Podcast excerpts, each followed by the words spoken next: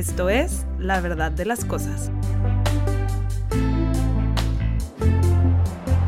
En este podcast escuchamos casos reales, historias reales de personas que no saben qué hacer ante lo que les está pasando para aprender, para ver qué opciones hay cuando nos encontramos en una situación así.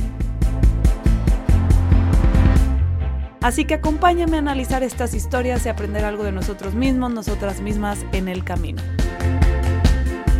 Recuerda que este podcast para nada sustituye el tratamiento psicológico o psiquiátrico. Cualquier duda, acude con un especialista.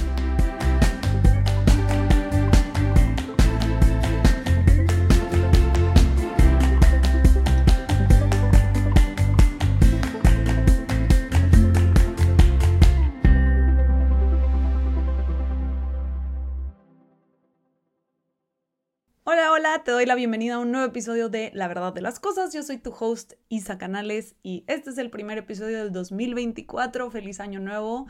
Eh, espero que hayan disfrutado estas fechas. Si son fechas que normalmente no disfrutan o este año por alguna razón no las disfrutaron, pues felicidades porque ya las sobrevivieron, ya pasaron, ya estamos en un nuevo año.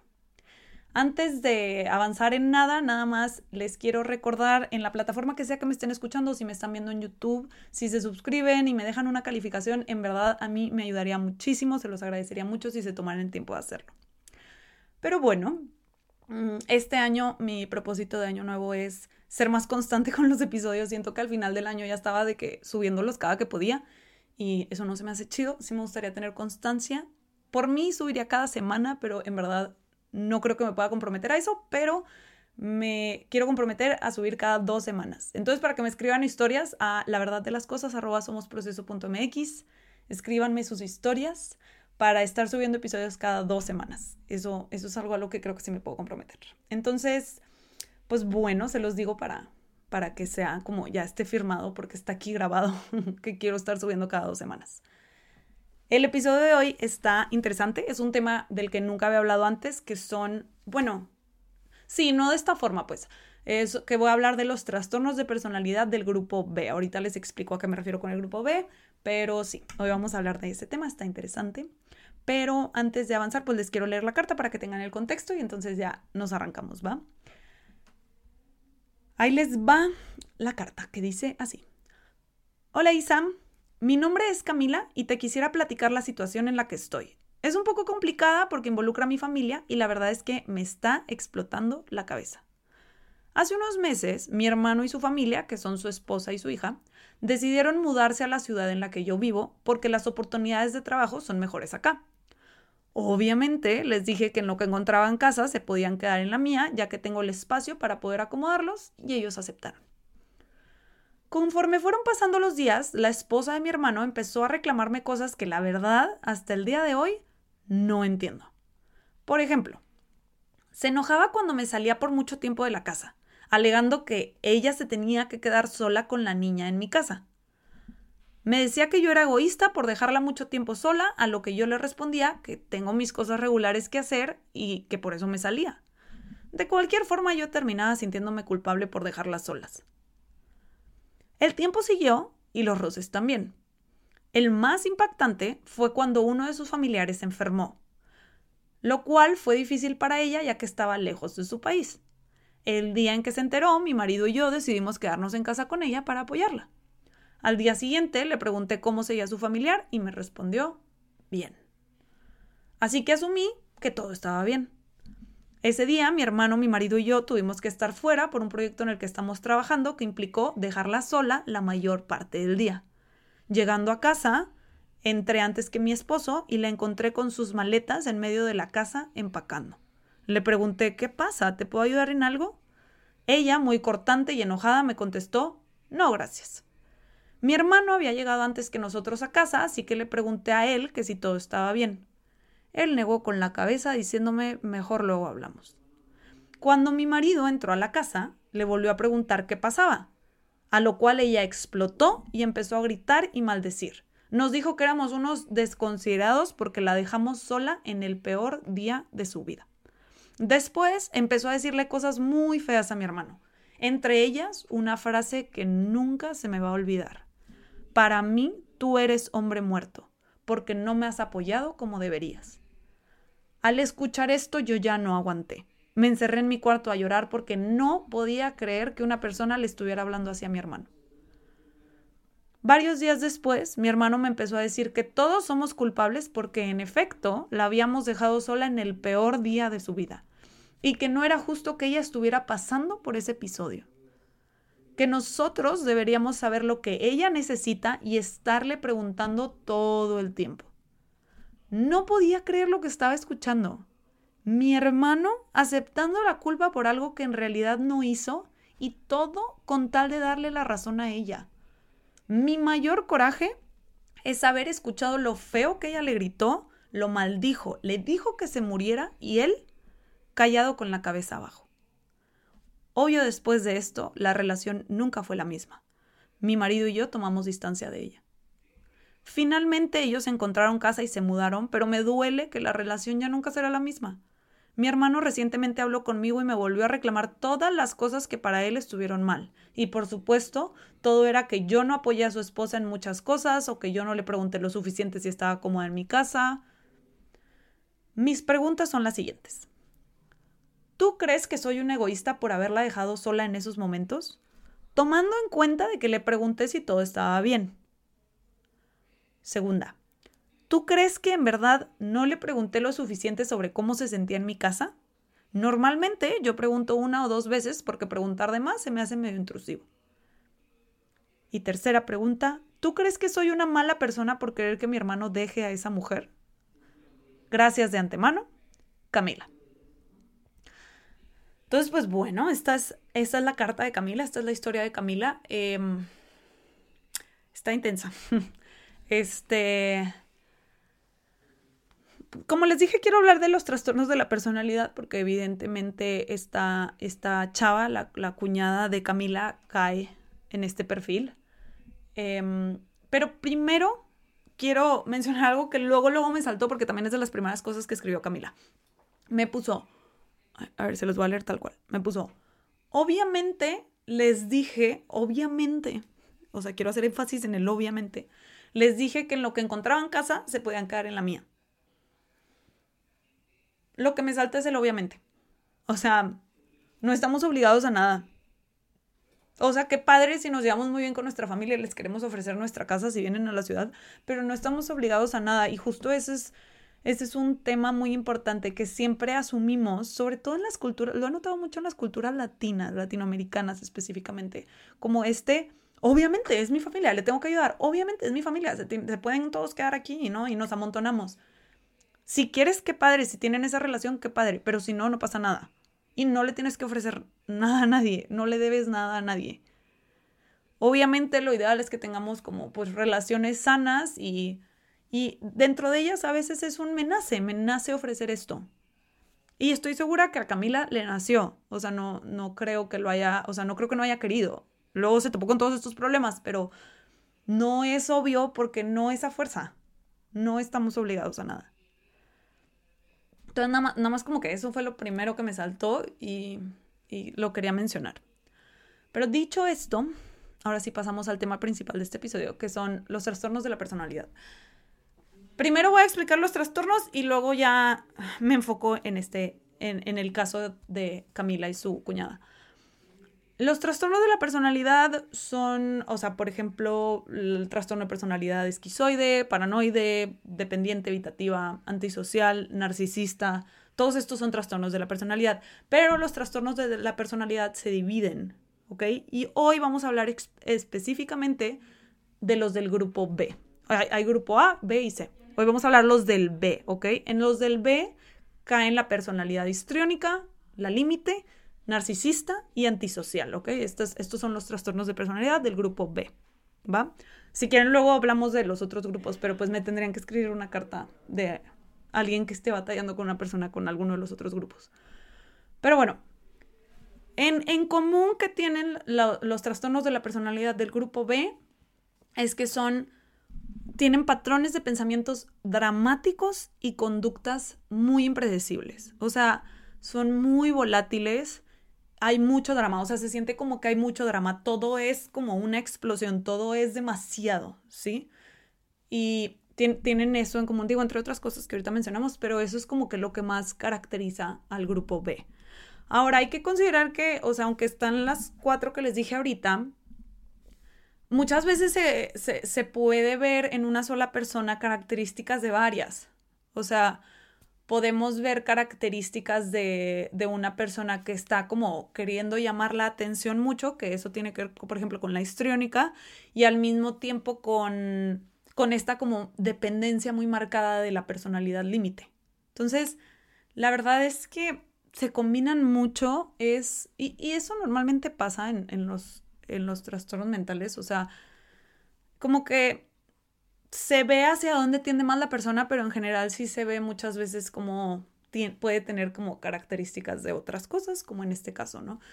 Em, pues les voy a explicar cada una tantito eh, y luego ya seguimos. La histriónica, de hecho, la, la hablo, todo el episodio 28 se trata de la personalidad histriónica, entonces si les interesa aprender más sobre la personalidad histriónica, pueden escuchar el episodio 28, porque hablo de ese en específico. Aquí quiero hablar de todas porque la verdad en esta chava en general veo un poco de todo. Digo, de la que más, de la que menos veo puede ser del antisocial, pero en sí sí le veo un poco de histriónico, un poco de límite y un poco de narcisismo. Entonces, por eso quiero hablar más bien del grupo y al final no la, o sea, pues no la puedo diagnosticar porque no la conozco. O sea, el diagnóstico es mucho más complejo que una carta, ¿verdad? Entonces, pues no quiero diagnosticar y se me hace más padre y mejor como que hablar de, de todas en conjunto. Pero bueno, la personalidad histrónica, repito, la pueden escuchar en el episodio 28 y es una búsqueda constante de atención. Hacen lo que sea porque se les preste atención. Son personas que tienen a la superficialidad y me refiero a que en general todo es superficial, o sea, sus conversaciones son superficiales, emocionalmente son superficiales, sus relaciones con las demás personas son superficiales, todo es superficial. Y hay mucha, o sea, hay una atención excesiva al aspecto físico. Se fijan mucho en cómo se presentan. Normalmente son personas que se presentan como siempre perfectamente vestidas o se fijan mucho como en, en cómo se ve su cuerpo en cuanto a fit y así. Entonces, pues sí, más o menos eso, eso es la histriónica. Esas son las características principales, pues. Eh, la personalidad límite o borderline, eh, lo dije bien raro, borderline, ese es en inglés, pero mucha gente lo conoce así.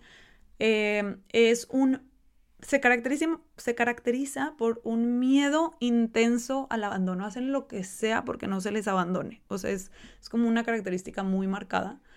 Em, tienen cambios en el estado de ánimo, tienden a tener conductas de riesgo, o sea, por ejemplo, no sé, manejar rápido, uso de drogas, eh, relaciones sexuales sin, sin como ningún tipo de seguridad, tipo sin protección o con quien sea, si me explico, que pues te puede poner en riesgo. Eh, sus relaciones interpersonales son muy intensas y muy rápidas. O sea, es muy rápidamente ya está muy intensamente la persona invertida en la relación y son personas muy volátiles. Pueden estar de un humor en este segundo y de otro en el que sigue. O sea, son rapidísimo ya cambiaron de humor.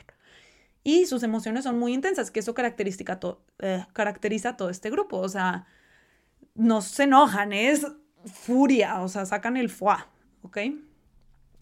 Eh, luego la, personalidad narcisista, que es súper común, creo que se habla demasiado del narcisismo en redes sociales, pero aquí también entra. Y pues son personas que se creen superiores a las demás, eh, hay una constante búsqueda por éxito, poder, por avanzar de esa forma, supongo que lo podríamos decir así. Hay falta de empatía, mm, eh, usan, perciben a las demás personas como objetos, bueno, como medios para alcanzar un fin. O sea, las demás personas les sirven para algo o no les sirven y ya. tienden a ser o personas celosas o piensan que todo el mundo está celoso o celosa de ellos. ¿Ok?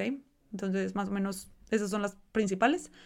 Y la, el trastorno de personalidad antisocial, que también se le llama muchas veces sociopatía, es falta de empatía, eh, conductas delictivas como robos, estafas, en verdad son personas pues violentas, hostiles, agresivas, tienen falta de, falta de remordimiento y son capaces de hacer lo que sea que necesiten hacer para alcanzar lo que quieren alcanzar. Pueden usar a las personas, pueden recurrir a la violencia, pueden hacer algún acto delictivo sin nada de remordimiento. No les importa porque lo que ellos quieren o ellas quieren es alcanzar cierta cosa. ¿Ok? Entonces, estos son los trastornos de personalidad del grupo B. Ahora, lo que más, más, más, o sea, una cosa que todos estos trastornos usan la manipulación. La manipulación está muy presente en estas cuatro personalidades. Por ejemplo, la personalidad histriónica manipula para recibir atención. La personalidad límite manipula para que no se le abandone. La personalidad narcisista manipula para obtener más poder, más estatus, más lo que sea. Y la personalidad antisocial manipula para obtener lo que sea que quiera. Ya puede ser lo que sea. O sea, en verdad, nada más, no sé. Este, entonces, eso tienen en común. Y otra cosa es la volatilidad. Son, o sea, de repente estás teniendo una pelea impresionante que fue como, hace un minuto estaba todo súper bien, ¿en qué momento estoy teniendo esta pelea? O sea, ¿en qué momento las cosas se tornaron de esta forma? Em, o también con cualquier emoción, o sea, en verdad es con cualquier emoción. Em, hay mucha volatilidad y mucha manipulación. Ahora, en el caso de Camila con su cuñada, veo muchos ejemplos de manipulación. Eh, por ejemplo, la veo manipulación, por ejemplo, por eh, con victimización, o sea, que se victimiza para manipular. Eso lo veo mucho. O sea, simplemente al principio que, que me pone, alegaba que ella se tenía que quedar sola todo el día con la niña. Y hasta me pone la niña. La niña es su hija. O sea, es, me alegaba que tenía que pues hacer lo que le toca hacer como mamá. ¿Sí me explico? Digo, y chance y la, la peleara con el esposo, ¿verdad? De que, oye, no quiero que no me ayudes con, el, con, con nuestra hija o lo que sea, pero eso es muy diferente a, a tu cuñada reclamarle que se fue y te dejó todo el día cuidando a tu hija. Como que, pues no eres víctima de eso, tú elegiste tener una hija y la tienes que cuidar. Si no sientes apoyo de tu pareja, ese es otro tema, pero no, no parece que estés aquí el tema. Es, le reclama a la cuñada de quien no es responsabilidad cuidar a esta, a esta niña.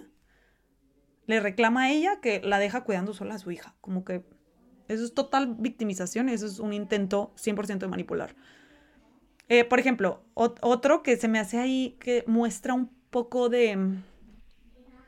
podría ser límite o, un acto como límite o histriónico que es como las maletas en donde todas las puedan ver. Porque no sé si captaron esto, pero no está empacando en su cuarto donde están sus cosas. No, no, no. Se lleva las maletas a la sala y va al cuarto y trae las cosas del cuarto a la sala. Entonces es, voy a empacar aquí para que todo el mundo se dé cuenta de que estoy empacando y que estoy muy enojada, ¿no?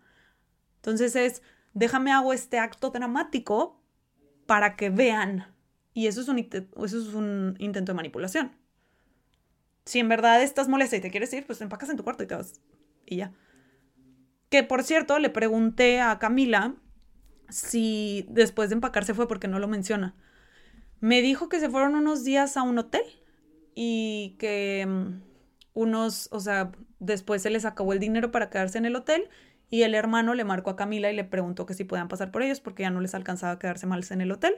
Y Camila y su esposo fueron por ellos, los regresaron a la casa y que esta chava ya no, no les dirigió la palabra, ni siquiera les pidió perdón, ni les agradeció por haber ido por ellos, o sea, y se volvió a quedar ahí en la casa, ¿no? Entonces, o sea, regresamos. El acto dramático de irte a un hotel que ni siquiera te alcanza, donde ni siquiera te puedes quedar, con tal de como, ¿sabes? O sea, hacer llegar tu punto. Eso es manipulación. Eh, por ejemplo, también lo que dice el hermano, y eso se los voy a, se los voy a leer tal cual. El hermano, aquí está, el hermano dice, no era justo, el hermano dice que no era justo que ella estuviera pasando por ese episodio. Nosotros deberíamos saber lo que ella necesita y estarle preguntando todo el tiempo.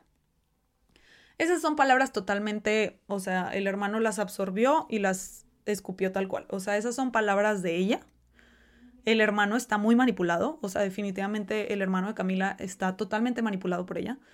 Este, que ahorita hablamos de eso, pero, o sea, estas palabras que ella dice a través del hermano, em, o sea, ustedes deberían saber lo que yo necesito, o sea, como está, este, hacer sentir mal a la persona como tú eres el malo o tú eres la mala por no adivinar mis necesidades o por no adivinar mis expectativas. Y luego como esta expectativa súper irreal de estarle preguntando todo el tiempo. O sea, te quiero hacer sentir culpable por no cumplir mis expectativas, que aparte son súper irreales las expectativas y son totalmente de yo no me responsabilizo, responsabilízate tú. Em, entonces también ese, ese, es otro ejemplo de, de, manipulación. Ahorita, ahorita que estaba diciendo esto se me ocurrió otro, pero ya se me olvidó.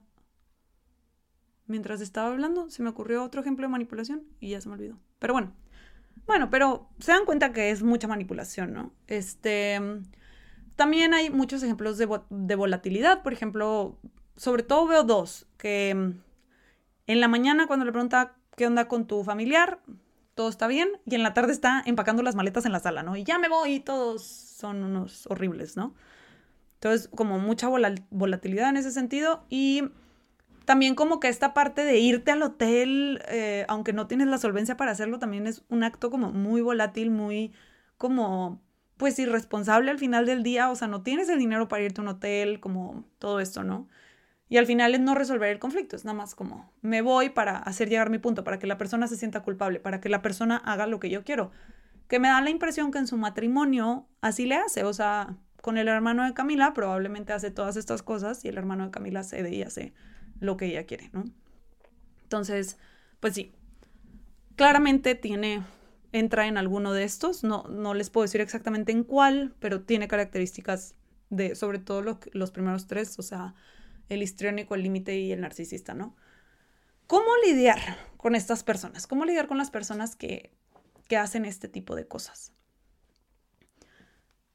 Primero que nada, necesitamos entender que no podemos cambiar a las demás personas.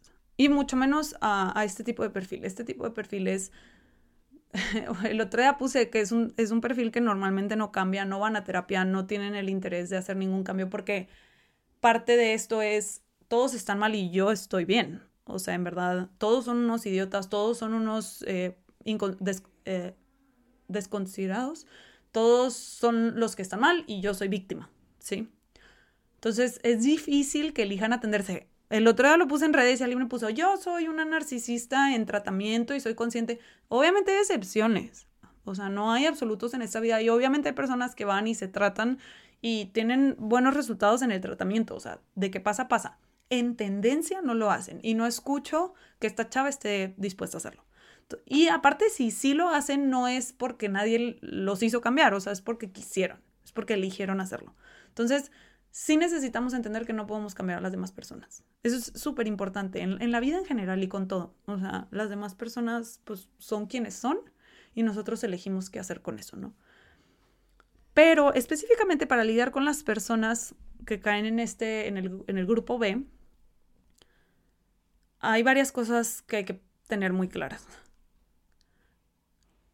lo que necesitamos hacer es cambiar nuestra respuesta, dejar de tratar de cambiarlos a ellos, porque eso nada más, o sea, nos vamos a estar topando con pared. ¿Cómo lo hacemos? Con límites claros y firmes. Aquí no es de que, ay, por fe puedes no hacerlo. No.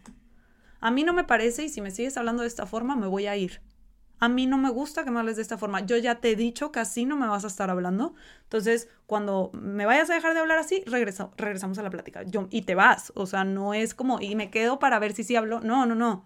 Cumple tus límites, ¿no? Entonces, límites firmes y claros son súper importantes. Ahora, distancia. acuérdense que son personas que sus emociones son muy volátiles y son muy intensas las emociones, sobre todo de la personalidad límite tienen emociones muy, muy, muy intensas. Entonces, hay que dar espacio para que baje la emoción, ¿ok? O sea, sí es importante dar espacio para que su, la intensidad de su emoción baje. Y la más, más importante, no entrar en el juego. No, no entrar, o sea, es, me dejaste sola todo el día. Sí, sí lo hice. Porque si empiezas a debatir el, pero a ver, es que te dejé sola por esto y esto, ya entraste al juego, ya va a ser una discusión, ya va a ser una pelea en la que la única forma de que se acabe es ella, o sea, en donde ella es víctima y ya, o sea, es la única forma en la que se acabe esa discusión. Entonces, nada más no entres al juego. Me dejaste sola todo el día, sí, sí lo hice. Porque pues sí, la realidad es que sí lo hiciste. Que esté mal que lo hayas hecho, ese es otro tema. ¿La vas a convencer de que estuvo mal, de que estuvo mal? Digo, de que no estuvo mal. No. Entonces, no entres en el juego. Evítatelo. Ahora, ya sé que está difícil de hacer porque justo lo que pasa es que las personas con, este tipo de trastornos que nos empiezan a manipular, que nos empiezan a atacar, que todo esto activan a nuestro sistema nervioso. los percibimos como una amenaza. Ahora, nuestro sistema nervioso no distingue si tienes un león que te va a atacar enfrente o si es una persona narcisista. Tu, tu sistema nervioso no lo distingue. En realidad, lo único que tu sistema nervioso sabe es que hay una amenaza frente a ti. Y ante las amenazas, nuestro sistema nervioso reacciona con una respuesta que se llama lucha o huida. Entonces, básicamente, o te quedas y luchas contra la amenaza o huyes de la amenaza. ¿Sí? Y así pasa con este tipo de personalidades. Nos quedamos y queremos luchar, que no nos lleva a ningún lado, como ya les dije. Eh, porque pues no tienen empatía y además aman la sensación. O sea, aman la sensación de que te lograron manipular, de que lograron alterarte. Entonces, o sea, no vas a llegar a nada con la lucha. Lo que sí puedes hacer, porque la reacción es muy automática y creer que no te afecte está muy cañón. O sea, sería ir en contra de, tu de la naturaleza de los humanos. O sea, ante la amenaza nos alteramos. Y esto es una amenaza. Entonces, lo que sí puedes hacer es buscar formas en las que puedas canalizar esa reacción. Hacer ejercicio. Yo siempre lo he dicho, pero en verdad el box a mí se me hace el mejor deporte para sacar este tipo de emociones como la frustración y el enojo y el coraje. Pero si no te gusta el box, se vale. Y puede ser con cualquier ejercicio, ¿verdad? Como sea que tú lo canalices. Sé que a mucha gente, por ejemplo, correr les sirve mucho para eso. Pero sí, canalizarlo. Puedes también escribir como... Y te vas a, o sea, literal todo lo que le quieras decir a la persona. O sea, de que te deseo todo el mal y no sé qué Sé que hay gente que se siente mal por escribir deseándole el mal a alguien más, pero pues si estás enojado, si estás enojada, necesitas sacarlo. Si te lo guardas, se vuelve ansiedad. Punto. Entonces, buscar formas en las que puedas canalizar esa emoción para que no entres al juego. Es que me dejaste sola todo el día. Sí, sí lo hice y se te va a activar la reacción y vete a tu cuarto y escribe una carta de, y me caga que te estés quejando de que te dejé sola todo el día cuando, o sea, ¿sí me explico? Cuando te, por sí te estoy dando donde quedarte. Todo lo que quieras escribir, ¿ok? Ahora, esa es una opción de respuesta, lucha. La otra, la otra opción es huida, que tiende a ser cuando reaccionamos así o sea, entiendo que cuando estás frente a una persona no siempre está la opción de huir literalmente, de salir corriendo, pues no sé, chance y la pelea está pasando en el carro, o, tienes hijos, o son tus papás y eres, estás chiquito y pues no tienes a dónde irte. Em, pero normalmente ese tipo de reacción como se ve es, déjame digo lo que sea para que esto ya se termine. Entonces, o le das la razón, o si le pides perdón, o lo que sea con tal de que esto ya se acabe. La reacción de huida tiende a alterar más a este tipo de perfiles, sobre todo al narcisista. Porque, mm, pues sí, quiere, quiere, o sea, el narcisista en específico lo que quiere es que tú reacciones, e, entres en modo lucha para después decirte, ¿te fijas cómo me hablas? ¿Te fijas que tienes súper mal carácter? Y eso es tipo manipulación total, ¿verdad? O sea, ellos hicieron algo para despertar esta reacción en ti y después ¿Te fijas cómo me gritas horrible? Es terrible. Es, un tipo de manipulación muy terrible. Pero bueno, esas son las dos opciones. Normalmente la ideal es, es, es huida. O sea, la ideal es no te metas en no te metas en la pelea. O sea, no te metas, tipo, solo no, no, no le sigas el juego.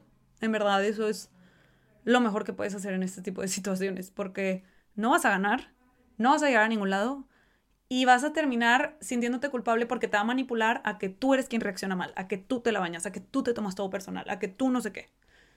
Entonces, lo mejor es nada más como, por ejemplo, en este caso, y estoy empacando mis maletas y me voy a ir porque ustedes me dejan sola y no son considerados. Ok, ¿te ayudo con tus maletas? ¿Necesitas ayuda? No, perfecto. Listo. ¿Te quieres ir? Pues vete. ¿Yo qué hago? Entonces, digo, sé que es difícil de hacer porque, por ejemplo, esta, esta Camila sí me puso, que le duele mucho porque también quiere mucho a su sobrina, ¿verdad? Y pues la mamá, pues evidentemente tiene todo el derecho del mundo a llevarse a su hija y es difícil, pero es más difícil vivir bajo el ala de una persona que te está manipulando constantemente y que es así de volátil. Porque va a encontrar algo, va a encontrar algo por qué explotar, porque no puedes vivir bajo el régimen que ella quiere que vivas. No se puede, o sea, no, no es opción. Entonces, sí es una cosa en la que pues tiene un precio, tiene un precio alto y, es, lo triste, o sea, que pues este tipo de perfiles, o sea, es triste, es, es muy triste, en verdad. Em, hablando sobre, bueno, ni siquiera estamos hablando de eso, pero voy a hablar ahora de la culpa que pueden generar este tipo de personas, porque dentro de toda la manipulación sí nos pueden llegar a hacer sentir muy culpables y, están tan seguros, o sea, son tan buenos para manipular que en verdad empiezas a dudar de, güey, o sea, si soy súper mala gente, o sea, si me la estoy bañando yo, o sea, en verdad empiezas a dudar, te hacen dudar. Y algo que me llama mucho la atención en el caso de Camila es que me, me puso que le da que lo que más coraje le da es, es que su hermano está aceptando la culpa por algo que en realidad no hizo. Y me, pone así, a ver, se los voy a leer. Me pone, así aquí está. Me pone, mi hermano aceptando la culpa por algo que en realidad no hizo y todo con tal de darle la razón a ella. O sea, lo tiene bien claro de que, o sea, ¿cómo se puede sentir culpable por algo que ella hizo? y al mismo tiempo no lo ve en ella misma. No dice, ¿cómo me voy a sentir culpable por algo que ella hizo? ¿Cómo me voy a sentir culpable con esta persona que nada más está tratando de manipularme? ¿Sí me explico? Y siempre hacemos eso, nos es muy obvio este tipo de cosas en las demás personas. ¿Cómo no lo deja? Le tratan muy mal. Obviamente se puede conseguir a alguien más. ¿Cómo sigue en este tipo de situación? ¿Cómo acepta eso? ¿Cómo no pone límites? Es bien fácil cuando lo estamos viendo en alguien más. Pero ¿qué tal en nosotros? O sea, a Camila le es muy obvio, como, ¿cómo mi hermano está aguantando eso? ¿Cómo está tomando la culpa? Y no se da cuenta que ella hizo lo mismo, o sea, porque hasta una de sus preguntas es si, si en verdad es mala persona. O sea, sí lidió, no sé si todavía, pero sí está lidiando con dudas de si en verdad es culpable y si la trató mal o no. 100% consciente de que su hermano no es para nada culpable. Si su hermano no es para nada culpable, porque Camila sí lo sería. Entonces, es muy importante que también podamos, o sea, una buena práctica en este tipo de situaciones es lograr como tratar de ver la situación como si le estuviera pasando a alguien más y preguntarnos si consideraríamos que esa persona es culpable. Porque no lo somos. Es manipulación. O sea, simplemente lo que me pone de, de que ella al principio, lo, lo, que me pone al principio, que le reclamaba por dejarla sola todo el día y que Camila le dice, pues tengo cosas que hacer, o sea, tengo que salir. Y me pone, pero bueno, siempre me terminaba sintiendo culpable. Eso es manipulación. O sea, si tú empiezas una conversación y todo termina siendo tu culpa, todo, todo. Aparte, ¿tu culpa qué? Que tienes que salir de tu casa. o sea, este. O sea, también ella se podría responsabilizar. O sea, si no quiere estar sola todo el día en la casa, puede ir a un parque, se puede meter a clases de algo, le puedes ir a Camila, oye, ¿te molestas si te acompaño? Como que no me quiero quedar sola aquí todo el día. Hay formas muy diferentes de conseguir lo que quiere, pero implica responsabilizarse y ella no quiere eso. Ella quiere seguir en la posición de víctima, de víctima, ella quiere dar lástima, ella quiere que los demás se encarguen. Quiero que tú te quedes en la casa y te encargues de que yo no esté sola. Yo no me quiero responsabilizar de tener que decidir lo que sea que tengo que decidir para no estar sola. ¿Sí me explico? Y otra cosa que me llama mucho la atención, eh, me pone, y también se los voy a leer. Mi mayor coraje es haber escuchado lo feo que ella le gritó a mi hermano. Lo maldijo, le dijo que se muriera y él callado con la cabeza abajo. Qué gacho. Y pues tu hermano me podría escribir su propia historia para analizarla. Pero, o sea, me sorprende que a Camila también le gritó bien feo. O sea, a Camila también le gritó, la maldijo, la estuvo manipulando, la estuvo haciendo sentir culpable. O sea, Camila también la maltrató pero todo su coraje está por su hermano. Entonces me empieza a dar curiosidad si Camila es capaz como de ver el daño que le hizo a ella esta chava. Y como, o sea, no, no sé qué tanto Camila le respondía, por lo que me contó en alguno de los ejemplos fue como me fui a mi cuarto a llorar, que está bien, o sea, es lo que dijimos, no, no le sigas el juego. Es lo más funcional, no le sigas el juego, pero sí validar el que esta persona te está lastimando. A ti, como que todo el coraje Camila lo siente a través de su hermano cuando a ella también le hicieron cosas. Entonces, sí es importante que Camila valide esa parte para poder ponerle los límites a esta chava. Para poder decir, sabes que tú aquí, hasta aquí, porque tú me lastimas. Y también responsabilizarse Camila de lo suyo y dejar que su hermano se responsabilice de lo suyo. porque esa es otra parte, que llegamos a las preguntas, ¿no? Llegamos a la parte del episodio de las preguntas. Em, pues no, ay, se me fue, aquí está. No, no las voy a leer en orden porque primero quiero decir la última. Me pone, ¿tú crees que soy una mala persona por querer que mi hermano deje a esa mujer? No, definitivamente no. O sea, claramente a tu hermano le está haciendo mucho daño a esta persona, pero tu hermano es el único que puede decir dejarla. No porque tú quieras que tu hermano le deje, la deje, la va a dejar. Lamentablemente así funciona. Y mucho del coraje de Camila es a través de su hermano. Me da coraje que a mi hermano le haga esto, me da coraje que mi hermano no sé qué. También como decir, me da coraje lo que a mí me hizo. Y poder como responsabilizarse, responsabilizarse de las, eh, las cosas feas que esta chava le hizo a Camila. Y entonces como dejar que su hermano se responsabilice de las cosas feas que le hacen a él. Ahora, no es fácil ver que una persona que queremos está en una relación disfuncional. No, no es nada fácil. Es doloroso. Y lo mejor que podemos hacer es no abandonarle. No abandonarle, pero al mismo tiempo no seguirle el juego a Camila. Porque escucho que los reclamos siguen siendo a través del hermano. Como, ¿te acuerdas de esa vez que no la apoyaste? ¿Te acuerdas de esa vez que no la apoyaste? Entonces es como, como, oye, yo la verdad mantengo mi postura en lo que hice. Este, yo considero esto y esto y esto. O sea, Camila también tiene que defender su postura y lo que ella hizo y defenderse a ella misma, porque eso es un acto de amor propio, es, oye, yo hice esto por esto y esto y eso, y esa es, o sea, esa es mi razón, yo no tengo ningún problema contigo, este, pero basta de reclamos de, Camila, de, de esta chava, o sea, también es como mantener su postura y y esperar que el hermano, al ver este ejemplo de alguien que sí mantiene su postura y que alguien que no cae en la manipulación de esta chava, logre ver cómo, pues la diferencia, logre ver el contraste, eso podría ayudarle. Chance y no, o sea, es todo un proceso salir de una relación así, todo un proceso. Muy difícil. Entonces, lo mejor es no abandonarle y mantener tu postura. Ahora, las otras preguntas ¿Tú crees que soy egoísta por haberla dejado sola en esos momentos, tomando en cuenta de que le pregunté si todo estaba bien? Creo que Camila misma sabe la respuesta a esto, o sea, incluso cuando me pone, tomando en cuenta que le pregunté si todo estaba bien, creo que Camila sabe que para nada es egoísta. Y la verdad es que no es nuestro trabajo estar detrás de las personas. No, no tenemos por qué estar de que, oye, pero estás bien, oye, pero estás bien, oye, pero estás bien. O sea, o sea, podemos preguntar de vez en cuando, pero Camila misma lo pone. Normalmente yo pregunto una o dos veces porque además se me hace medio intrusivo. Sí. Es como, estás bien y la otra persona se tiene que responsabilizar de, si no está bien y quiere tu apoyo, pedírtelo. O sea, cuando Camila en la mañana le pregunta, oye, ¿cómo sigue tu familiar? Y esta chava le dice, bien, pues es responsabilidad de esta chava decir, la verdad no sé y me sigo sintiendo muy triste. Y pedir ese apoyo. Pero su expectativa es que las demás sepan que lo quiere. Pues no, así no funciona este mundo. La gente no gira a nuestro alrededor que es parte de estos trastornos, que sienten que como que el mundo gira a su alrededor. No, el mundo no gira a nuestro alrededor. Y si queremos apoyo y si queremos algo, hay que pedirlo o aceptar. Cuando la gente nos lo propone, pues aprovechar, ¿no? Y decir, no, no me siento bien, la verdad, no me siento bien. Entonces, no fingir, no fingir que estamos bien y esperar que la persona sepa que no estamos bien, pues no. Y la última pregunta, ¿tú crees que en verdad no le pregunté lo suficiente sobre cómo se sentía? No, no creo eso.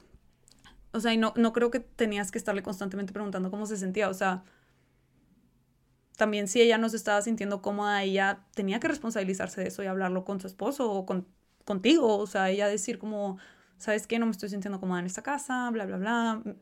Es lo que les dije ahorita. Si se está sintiendo sola, pues es algo.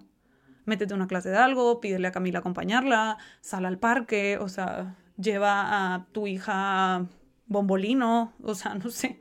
O sea, como que hay, muchas opciones, pero pues esta chava no se quiere responsabilizar de lo que le está pasando.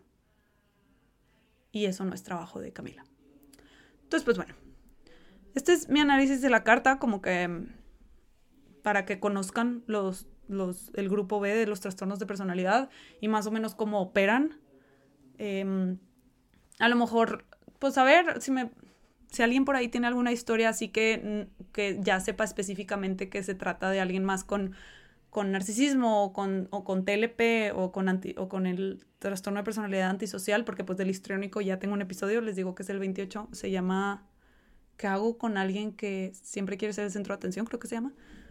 Pero si alguien tiene una historia con los demás, estaría padre que me la escribieran para, para analizarla. En este caso específico de la cuñada de Camila, yo no estoy 100% segura en cuál de, de, de, estos otros tres cae, por eso mejor hablé de todo en grupo.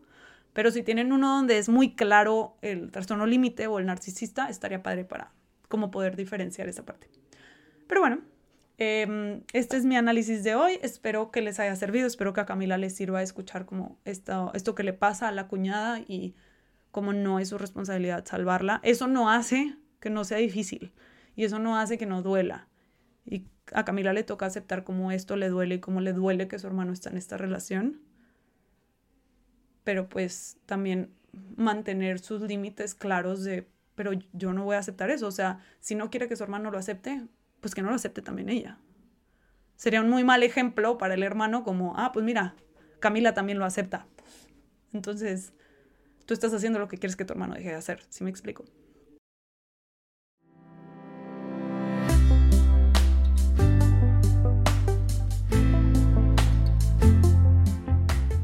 Acuérdense que me pueden escribir sus historias a la verdad de las cosas, arroba somosproceso.mx y si tienen cualquier duda, cualquier comentario, cualquier aclaración, me pueden escribir en Somos Proceso en Instagram, TikTok y Facebook.